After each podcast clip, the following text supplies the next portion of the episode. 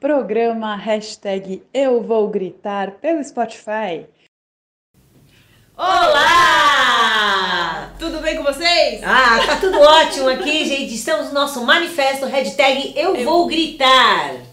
E eu sou a Nick Buzian e essa é minha irmã. Lívia Muller, do Ateliê Freia Joias. Estamos aqui mais uma vez com a doutora Cleide. Isso. Olá! Olá, gente! É, nós estamos aqui fazendo nosso manifesto contra assédios. A doutora Cleide está aqui nos ilustrando histórias reais, né? Que nos enviaram. Você tem uma história real? Envie pra gente no e-mail que tá passando aqui embaixo. Conte essa história. A gente não vai falar seu nome verdadeiro, a não ser que você queira vir aqui contar, como já tem umas pessoas querendo. Mas, por enquanto, nós vamos usar ah, essas histórias para que os, os profissionais possam ajudar outras pessoas a esclarecer o que eles estão passando e vocês não sofrerem tanto tempo presos nisso. Tá bom? Então, qual é a nossa história de hoje, irmã? Então, recebemos aqui a história, vamos chamá-lo de Gerson, Uhum. né? Então vamos lá. Gerson, ele era jardineiro na casa, na verdade sim. A família do Gerson, né, o pai do Gerson já era jardineiro na casa dessa família. Aí ele foi ajudar o pai e acabou sendo jardineiro também dessa família. Ok. Com o tempo, foram necessitando de outras funções, Gerson acabou indo ser motorista, né? Fez 18 anos, tirou a carta, se tornou um motorista da família. É, eram dois filhos, né? Inclusive eram pessoas mais, mais velhas, Que né? o Que Gerson. o próprio Gerson. É. E tudo bem. Aí, primeiro que assim, né? Ele, ele ia levar os, os, os filhos do, da família, eles ficavam já um pouco é, zumbando do, do Gerson, porque eles ficavam mandando ele pro lugar errado, davam endereço errado, falava que ele que estava errando. Ficava tirando o maior sarro do, do Gerson, né? E ele aguentando aquilo tudo, coisa chata. E na verdade, depois, né, percebeu-se que essas pessoas queriam dar um, um zig nos pais, dar uma Exato. enganada ali e ficavam fazendo esse bullying com o Gerson. Aí, o que, que aconteceu? Teve um período depois disso que a filha, né, a moça, começou a parar nos lugares com o Gerson, falou, vamos, vamos jantar comigo aqui, sabe? Começou a, a envolver o Gerson de várias maneiras, porque, olha só, né, como ele era funcionário, ela acabava tendo esse poder em cima dele, me leva para jantar, me leva ali, ia cercando ele. Até que um momento ela falou, não, para o carro aqui. Então, você não tá percebendo que eu quero ficar com você? Qual o seu problema? E ele olhou, o que, que ele falou, irmã? Aí o que aconteceu? É, ele falou: Olha, a senhora me desculpa, entendeu? Mas eu trabalho na, na, na casa da sua família e eu jamais posso tomar uma atitude dessa. A minha família toda trabalha na sua casa há anos e eu não posso é, tomar um. fazer uma atitude dessa, pelo, por favor, né? E ela continua insistindo. E essa conversa dentro do carro foi se esquentando depois de todo o bullying que ele já fazia, né? Como ela já comentou. É, eles mostravam para a família deles que ele, ele não era um bom. fazia com que o serviço dele parecesse que não era bom. Até o momento que ele falou assim: Olha, senhora, é, eu jamais faria isso, como eu falei, pelo respeito que eu tenho, porque eu trabalho na sua casa, e mesmo que eu não fosse gay, aí é que foi o ponto. Quando ela falou o quê? Mesmo que você não fosse gay, ela começou a se usar, doutora, desse argumento, porque nós estamos falando de uma pessoa que está num, num, num estado que não é São Paulo, tá? É, então, portanto, com menos abertura, né, aceitação, como nós temos aqui em São Paulo, em grandes metrópoles e tal. É, ela, ela, o que, que ela aconteceu? Ela continuou assediando o menino. Agora, realmente, ela estava assediando ele, só que ameaçando ele falando que se ele não ficasse com ela, ele ia, ela ia contar pro pai dele que ele era gay. E ele ficou desesperado porque ele não contava, não tinha contado pra família, não tinha jeito de contar pra família, entendeu? E, e, e, e a coisa foi se estendendo até que ele ficou com ela. Ele ficou com ela, tá? Ele ficou mesmo contra para ver se parava. E o que, que ela fez? Depois ela continuou assediando ele, ele foi barrando. Ela foi falar para os pais que ela tinha sido é, molestada por ele, que ela tinha sido assediada e que ele atacou ela, quando na verdade é o inverso, né, gente? É, e acontece que se desenvolveu ali uma situação super desagradável, ele teve que sair do emprego. O pai dela colocou um, um processo em cima dele, né? Olha que gravíssimo, entendeu? Mas no decorrer, a menina foi tentando amenizar e aí esse processo foi retirado, tá? O Gerson hoje não trabalha mais nessa casa, é obviamente, não tem mais nenhum clima, mas ele está, ficou extremamente traumatizado, doutora. Ele começou a fazer terapia e hoje ele não quer mais trabalhar com nada que seja com relações humanas. Hoje ele está trabalhando na área de TI. Olha isso, porque ele não quer isso. E disse para mim que ele não consegue mais se relacionar nem com homem e nem com mulher porque ele tem medo e, e, isso traumatizou, porque é o seguinte, ele tinha acabado de se descobrir, de, de, de, se descobrir gay. E não sabia. Imagina o terrorismo que ela fez com ele.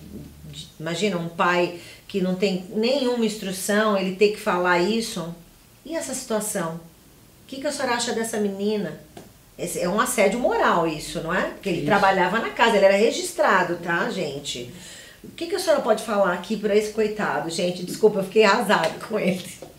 Tô rindo, é, mas tô Na verdade, chorando, assim, tá? é, quando você... Normalmente, filhos de famílias abastadas que não têm uma educação adequada, eles tendem a oprimir os empregados. Hum. Isso também é uma coisa que proveniente de, do, pai da mãe, eh, dos avós, pode ser uma coisa que todo mundo eh, faz isso, então isso acaba ficando normal, mas não é nada normal.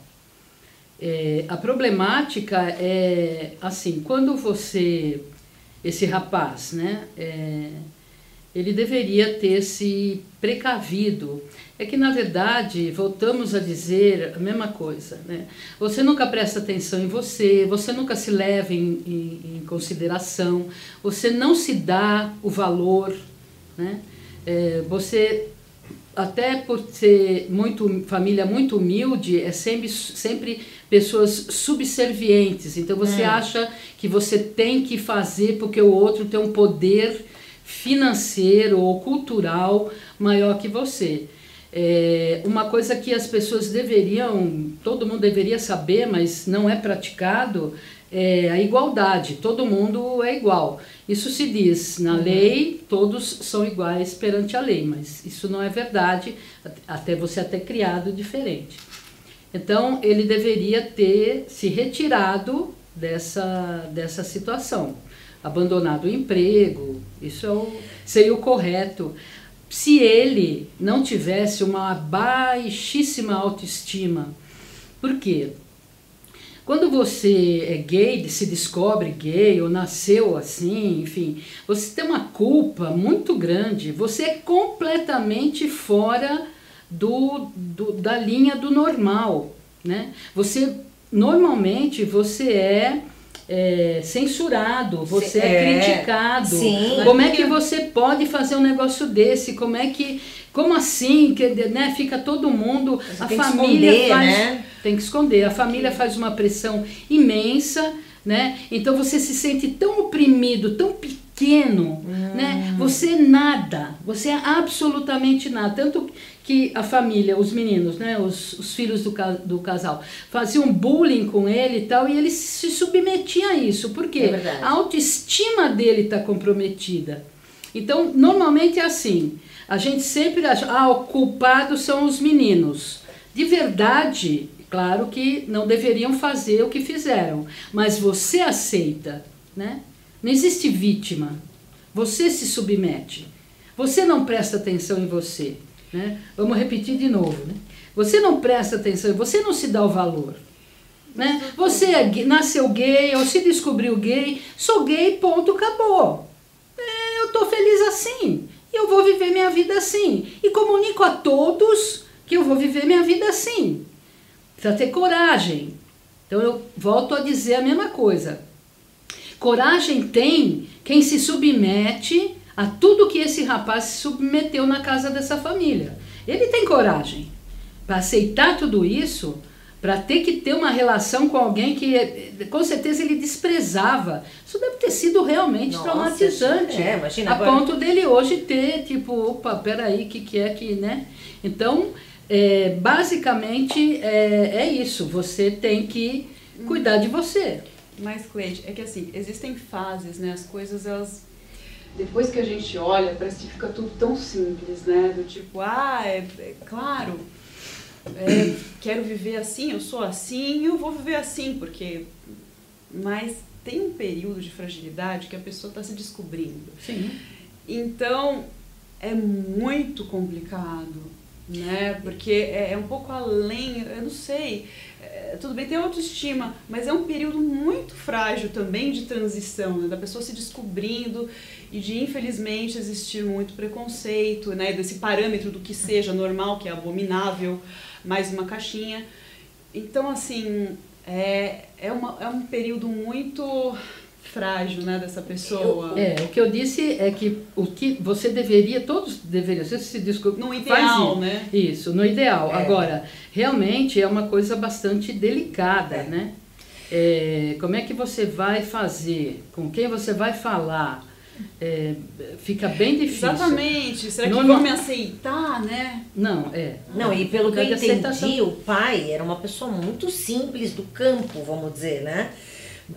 E, e, e ele, ele nem tinha como falar pro pai aquilo. E aí ele ainda ia, e o pai ia saber por uma outra pessoa na situação que foi horrível. Ele acabou tendo que falar pro pai que ele é para se defender. Ele falou, ele falou que ele ele falou pro pai, pai é impossível, pai, eu, eu sou gay, ela sabe disso. E eles foram falar, por isso que foi retirada a queixa o, o- o- do pai da, da- do patrão, entendeu? Mas você imagina a situação dele, né? Como você falou, e, com aquela pessoa que estava pressionando ele, ele ser obrigado a ter uma relação, guardar isso pra ele, pra não falar, porque não tinha como falar pro pai. Nossa, é muito esnucável, né? Tá ferrado.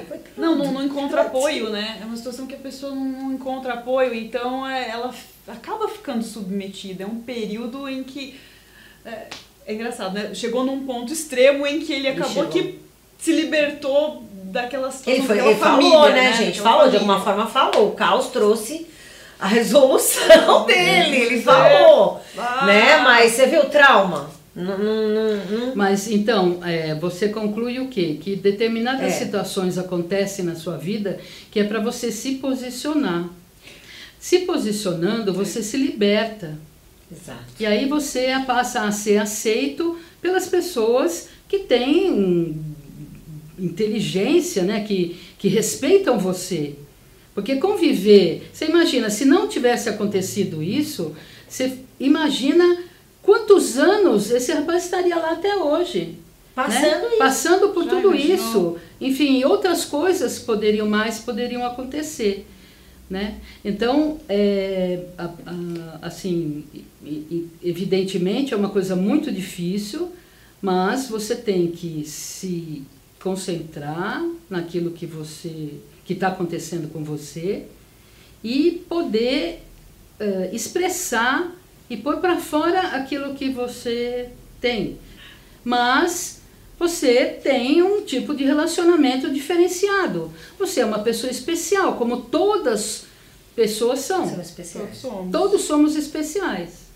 A questão é você saber até o, o limite. Você tem que pôr, impor um limite. É, isso é verdade. Esse rapaz passou do limite dele por muito tempo. É verdade. Isso não se faz, né? Se você não está conseguindo, procura ajuda.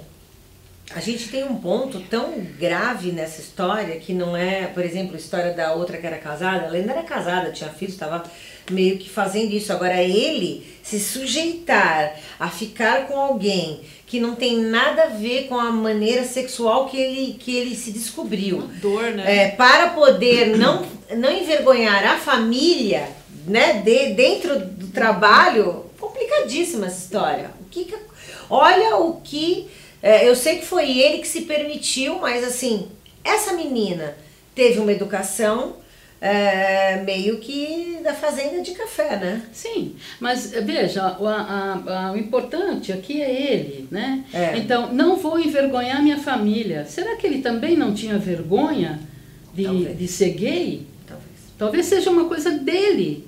Talvez a mãe aceitasse, o pai aceitasse.